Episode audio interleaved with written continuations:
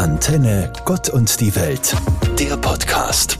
Der August ist der letzte Monat im Jahr ohne R im Namen. Haben Ihnen auch Mama, Oma oder Opa früher gesagt, dass man nur in Monaten ohne R barfuß gehen darf? Gehen Sie denn gerne barfuß? Oder sind Sie auf der Fußsohle zu empfindlich? Oder haben Angst, in eine Wespe oder etwas Spitzes zu treten? Für mich gehört das Barfußgehen zum Sommer dazu. Das Ende vom August macht mich daher immer ein wenig wehmütig. Einer meiner Lieblingsautoren hat dieses Gefühl in einem Gedicht festgehalten. Die erste Strophe möchte ich mit Ihnen teilen. Der August von Erich Kästner.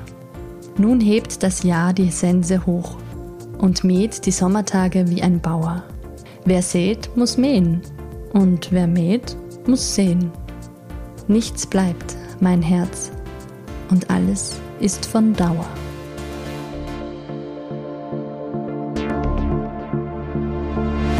Ende August werden die Tage bereits merklich kürzer.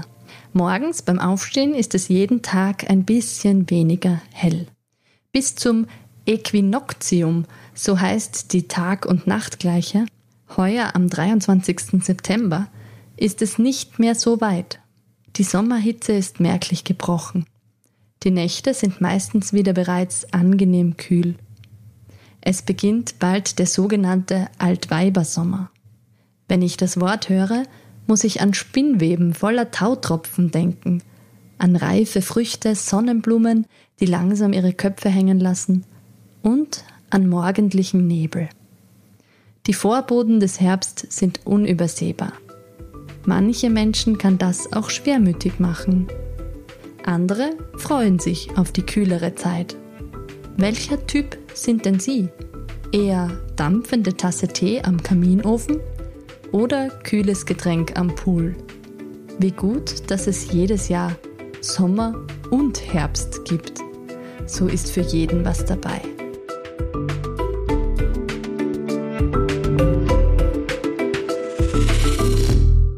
Wenn im Sommer das Leben gefühlt lockerer erscheint und manche Stressfaktoren wegfallen, machen Überlastungsgefühle oder Erschöpfung oft keine Pause. Der nahende Herbst schlägt manchen Menschen zusätzlich aufs Gemüt. Sind sie ehrlich zu sich selbst, was ihr eigenes Wohlbefinden betrifft? Gestehen sie sich auch negative Gefühle ein? Fühlen sie sich immer wieder unsicher, ermüdet oder leicht gereizt? So wie sie es von sich selbst vielleicht gar nicht gewohnt sind, hatten sie viel Stress oder Druck oder schwierige Erlebnisse zu verarbeiten. Sie müssen nicht alles alleine stemmen. Es ist keine Schwäche, sich selbst einzugestehen, dass man Hilfe braucht. Besser früher als später. Wenden Sie sich an vertraute Menschen oder professionelle Zuhörer. Denn Reden hilft.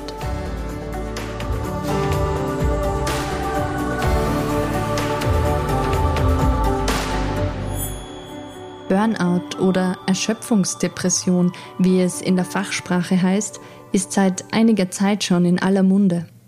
Vielleicht sogar zu sehr, sodass die Symptome kleingeredet werden und auf Arbeitsfaulheit hinauslaufen. Doch wer einmal selbst betroffen war oder mit Erkrankten ins Gespräch kommt, unterlässt es, diese Erkrankung zu unterschätzen. Haben Sie jemanden in Ihrem Umfeld, von dem Sie vermuten, dass er oder sie vor einer solchen Erschöpfungsdepression steht, seien Sie mutig und suchen Sie das Gespräch.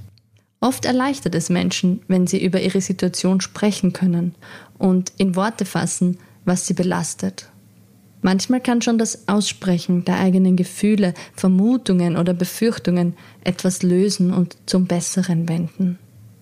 Auf jeden Fall kann es ein erster Schritt sein, weg von dem Gefühl, einsam in einem dunklen Loch festzusitzen, hin zu einem Hauch von Licht am Ende des Tunnels.